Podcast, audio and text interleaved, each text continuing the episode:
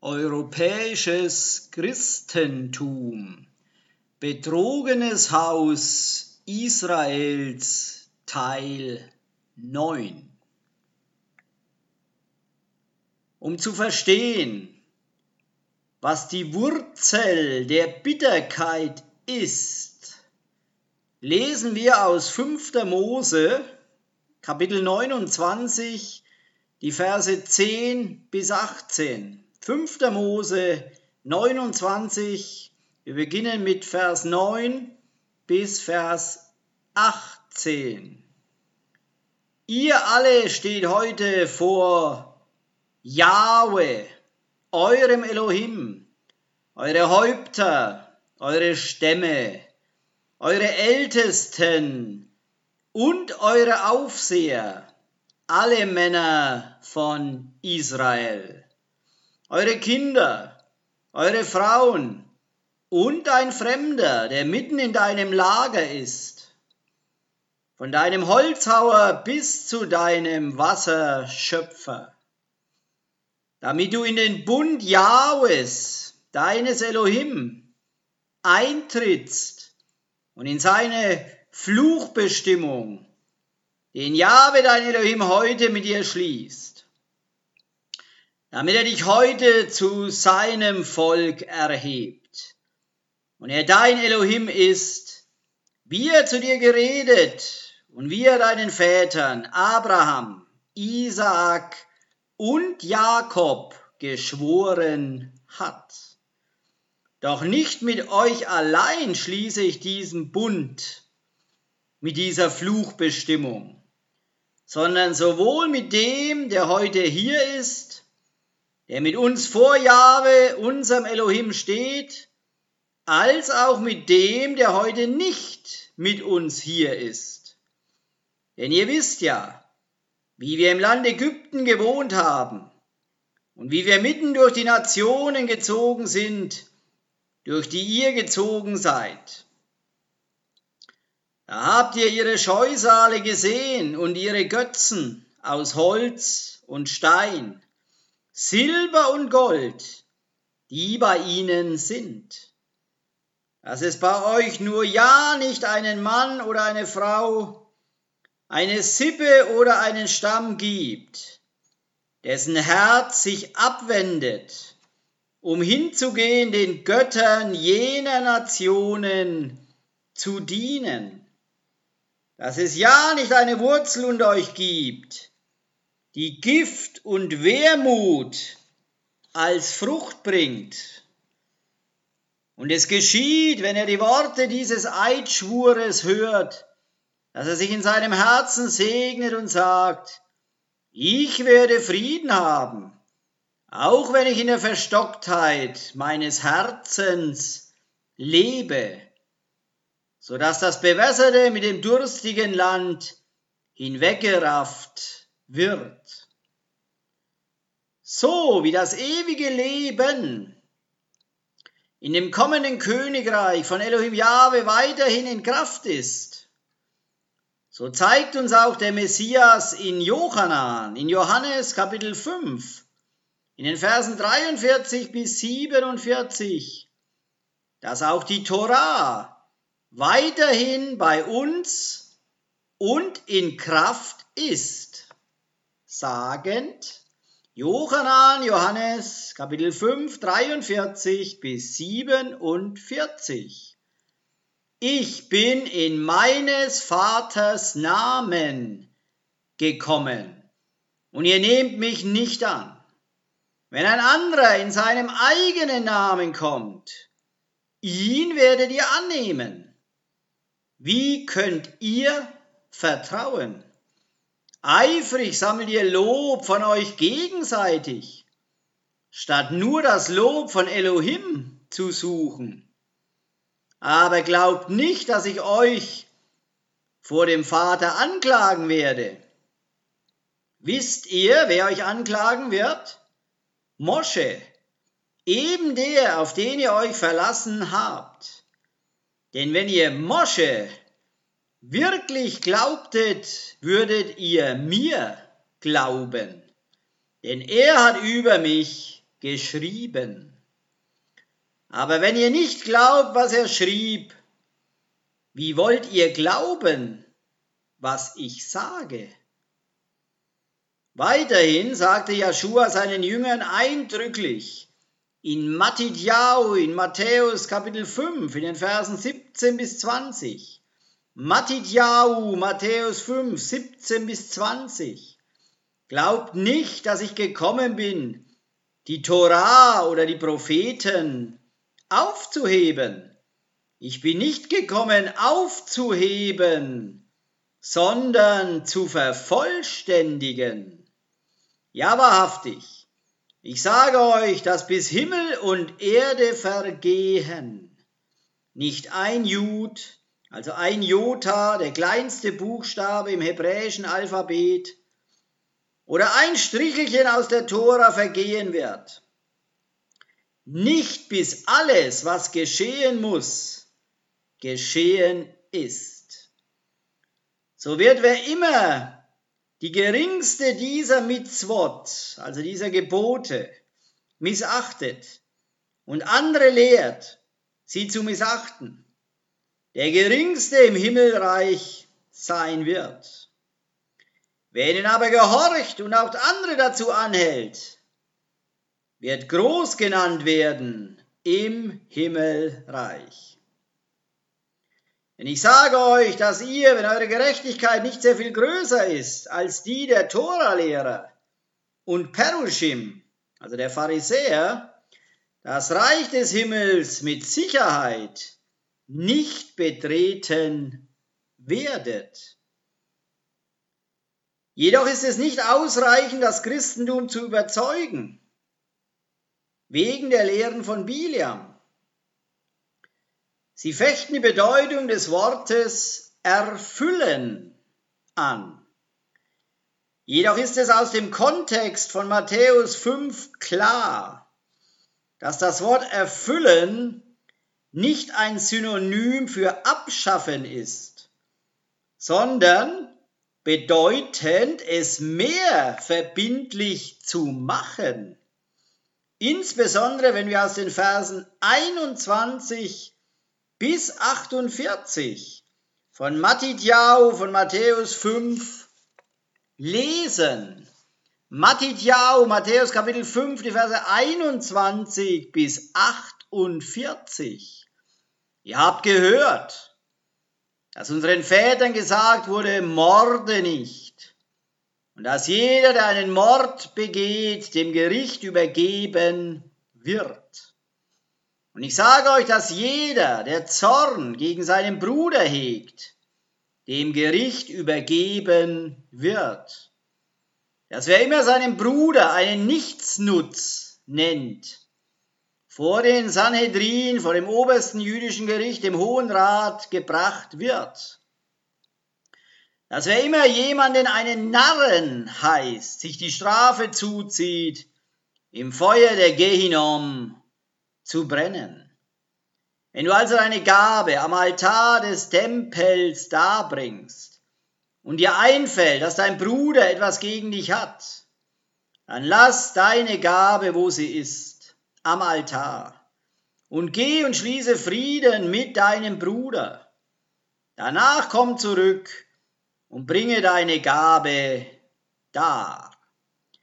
Wenn jemand dich verklagt, dann einige dich rasch mit ihm noch während du und er auf dem Weg zum Gerichtshof seid. Oder es kann geschehen, dass er dich dem Richter übergibt und der Richter dem Gerichtsdiener und du wirst vielleicht ins Gefängnis geworfen werden. Ja, wahrhaftig, ich sage dir, du wirst mit Sicherheit nicht wieder herauskommen, bis du nicht den letzten Pfennig bezahlt hast. Ihr habt gehört, dass unseren Vätern gesagt wurde, begehe nicht Ehebruch. Und ich sage euch, dass ein Mann, der eine Frau auch nur mit begehrlicher Absicht ansieht, in seinem Herzen bereits Ehebruch mit ihr begangen hat. Wenn ein rechtes Auge dich sündigen macht, reiß es heraus und wirf es fort. Besser du verlierst einen Teil von dir, als sein ganzer Leib wird in die Gehinom, in die Hölle geworfen. wenn deine rechte Hand dich sündigen macht, hack sie ab und wirf sie fort. Besser du verlierst einen Teil von dir, als dein ganzer Leib wird in die Gehinom, in die Hölle geworfen. Es ist gesagt worden, wer immer sich von seiner Frau scheiden lässt, muss ihr einen Get, einen Scheidebrief geben. Ich aber sage euch, dass jeder, der sich von seiner Frau scheiden lässt, es sei denn wegen Hurerei, sie zur Ehebrecherin macht, und dass jeder, der eine Geschiedene heiratet, Ehebruch begeht. Wiederum, ihr habt gehört, dass unseren Vätern gesagt wurde, brich deinen Schwur nicht und erfülle, was du Jahwe geschworen hast. Und ich heiße euch überhaupt nicht zu schwören, nicht beim Himmel, denn er ist der Thron Elohims, nicht bei der Erde, denn sie ist sein Fußschemel, und nicht bei Jerusalem, denn sie ist die Stadt des großen Königs. Und schwöre auch nicht bei deinem Haupt, denn du kannst nicht ein einziges Haar schwarz oder weiß machen. Euer Ja sei ein einfaches Ja und euer Nein ein einfaches Nein. Alles, was darüber hinausgeht, kommt vom Bösen. Ihr habt gehört, dass unseren Vätern gesagt wurde, Auge um Auge und Zahn um Zahn. Ich aber heiße euch, nicht gegen jemanden aufzustehen, der euch ein Unrecht tut. Im Gegenteil, wenn jemand dich auf die rechte Wange schlägt, dann lass ihn dich auch auf die linke Wange schlagen. Wenn jemand dich auf dein Hemd verklagen will, dann überlass ihm auch deinen Mantel. Und wenn ein Soldat dich zwingt, sein Gepäck eine Meile zu tragen, trag es zwei. Wenn jemand dich um etwas bittet, gib es ihm. Wenn jemand etwas von dir borgen möchte, leih es ihm. Ihr habt gehört, dass unseren Vätern gesagt wurde, liebe deinen Nächsten und hasse deinen Feind. Ich aber sage euch, liebt eure Feinde, betet für die, die euch verfolgen. Dann werdet ihr Kinder eures Vaters im Himmel werden. Denn er lässt seine Sonne scheinen auf gute und böse Menschen gleichermaßen. Und er schickt Regen dem Gerechten und dem Ungerechten. Welchen Lohn habt ihr, wenn ihr nur die liebt, die euch lieben? Schließlich tun das doch sogar die Zöllner. Und wenn ihr nur zu euren Freunden freundlich seid, tut ihr damit etwas Außergewöhnliches? Selbst die Goyim tun das. Deshalb seid vollkommen, so wie euer Vater im Himmel vollkommen ist. Dies ist auch übereinstimmend mit dem, was Jesaja, Jeschajahu, über Joshua in Jesaja, in Jeschajahu, Kapitel 42, Vers 21 prophezeit, sagend, Jesaja, Jeschajahu 42, 21. Jahwe hat es gefallen um seiner Gerechtigkeit willen. Er macht das Gesetz groß und herrlich. Außerdem sehen wir, dass Himmel und Erde noch mit uns sind. Deshalb bleibt logischerweise die Torah für uns in Kraft. Eindeutig scheitert das Christentum daran, das, was Joshua gelehrt hat, als er vor 2000 Jahren hier auf Erden war, unter einen Hut zu bringen. Weil das Christentum den Grund für das erste Ankommen des Messias auf Erden nicht verstand, haben sie eine Volldrehung gemacht zu einem Abweisen oder noch korrekter zu widersprechen jeder Lehre, die Joshua jemals seinen Jüngern gegeben hat. Jedoch, trotz aller Irreführungen durch den Satan und seiner vielen Agenten trägt das himmlische Zeichen Zeugnis über den Bund mit Abraham. Vom Abschneiden des Bundes, wie berichtet im ersten Buch Mose, bis einschließlich zu der zukünftigen Erfüllung des Bundes. In der Tat, es rückverfolgt die Übertragung des Samens Abrahams durch historische Ereignisse, wo es erschien, dass der Bund in Gefahr stand, aufgehoben zu werden und die Menschen, die er betraf, fast vernichtet worden wären.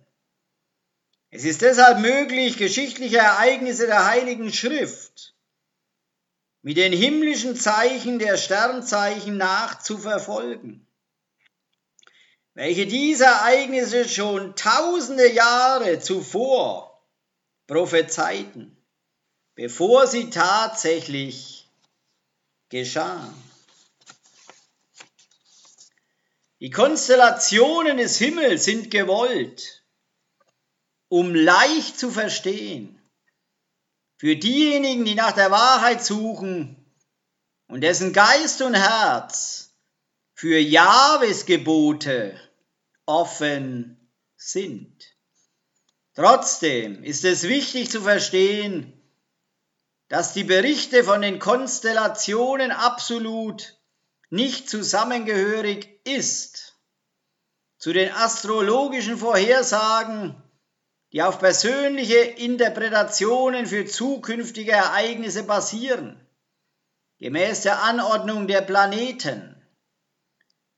Heidnische Nationen überdecken die ursprüngliche Bedeutung von den Konstellationen und veränderten es zu ihren eigenen Mythen, ein falsches Glaubenssystem zu errichten, welches sie kontrollieren können und seitdem das Christentum in voller Kenntnis von dem heidnischen Gebrauch der Astrologie ist, glauben sie oft, dass die Darstellung der Sternzeichen auf den Böden in vielen Synagogen einen heidnischen Ursprung hat.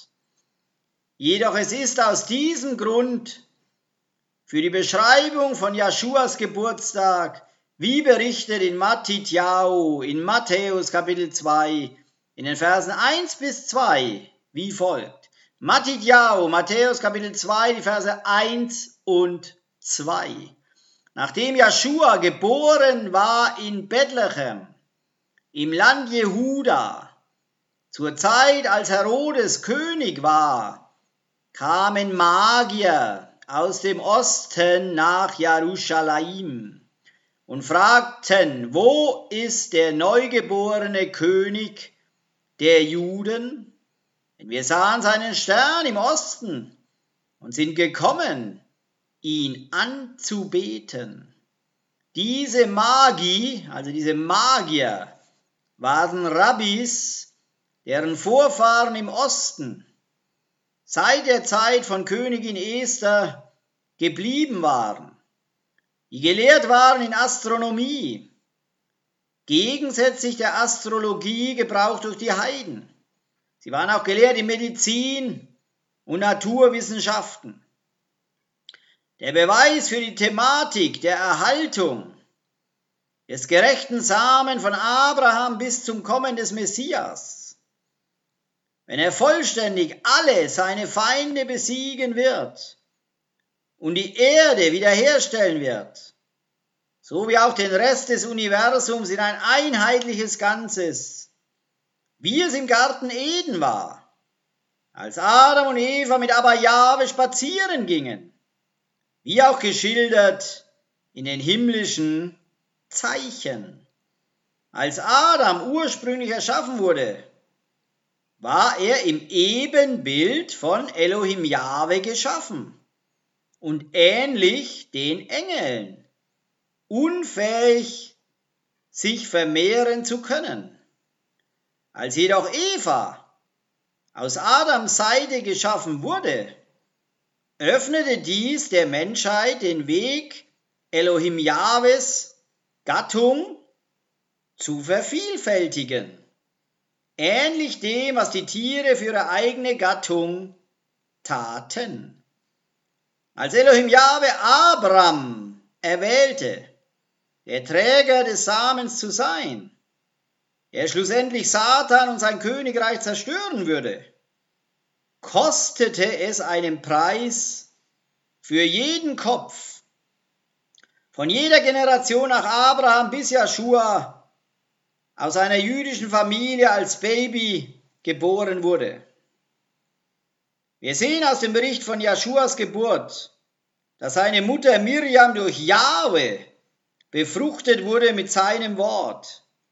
Wie bezeugt in Johannan in Johannes Kapitel 1, die Verse 1 bis 3 und Vers 14 in dieser Weise. Johannan, Johannes Kapitel 1, die Verse 1 bis 3. Im Anfang war das Wort und das Wort war bei Elohim und das Wort war Elohim. Er war im Anfang bei Elohim. Alles wurde durch ihn und ohne ihn hatte nichts Erschaffenes das Sein. Johannan, Johannes Kapitel 1, Vers 14. Das Wort wurde ein menschliches Wesen und lebte bei uns. Wir sahen seine Shechinah, also Jahwes herrliche Gegenwart. Die Shechinah, Jahwes herrliche Gegenwart des einzigen Sohnes des Vaters, voller Gnade und Wahrheit. Die Heilige Schrift wird definiert als der Baum des Lebens. In Sprüche 3, Vers 18, Sprüche 3, 18, ein Baum des Lebens ist sie für alle, die sie ergreifen, und wer an ihr festhält, ist glücklich zu preisen. Es ist deshalb klar, dass Joshua buchstäblich die Verkörperung der Torah ist. Wobei das Haus Juda, das loyal gegenüber Jahwe verblieb und fortfuhr, der Tora und dem Bund zu gehorchen, den Jahwe mit ihnen gemacht hatte, zusammen mit dem Haus Israel auf dem Berg Sinai, den Ruach HaKodesh durch den Gehorsam gegenüber der Torah erhält. Wir von den verlorenen Schafen aus dem Haus Israel die zurückkommen durch den einen Samen Abrahams, namentlich Joshua, empfangen den Ruach HaKodesh und letztendlich das ewige Leben im Königreich Elohim Jahwes durch die Eintauchung in den Namen von Joshua Hamashiach gemäß Apostelgeschichte 2,38 und im Auflegen der Hände durch die lehrenden Ältesten, laut Apostelgeschichte Kapitel 8, die Verse 12 bis 17. Wenn wir treu bleiben bis zum Ende. Apostelgeschichte 2, Vers 38, Käfer antwortete ihnen, wendet euch ab von der Sünde, kehrt um zu Elohim, und jeder von euch werde eingetaucht auf die Vollmacht von Joshua, dem Messias, in die Vergebung eurer Sünden und ihr werdet die Gabe des Ruach HaKodesh erhalten. Apostelgeschichte Kapitel 8, die Verse 12 bis 17.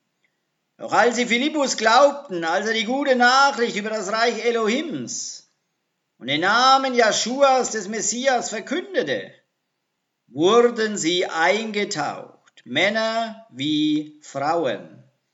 Ja, sogar Shimon selbst fand zum Glauben. Nachdem er eingetaucht war, hielt er sich eng an Philippus. Er war verwundert, als er die wunderbaren Zeichen und großen Taten der Macht sah, die weiterhin stattfanden.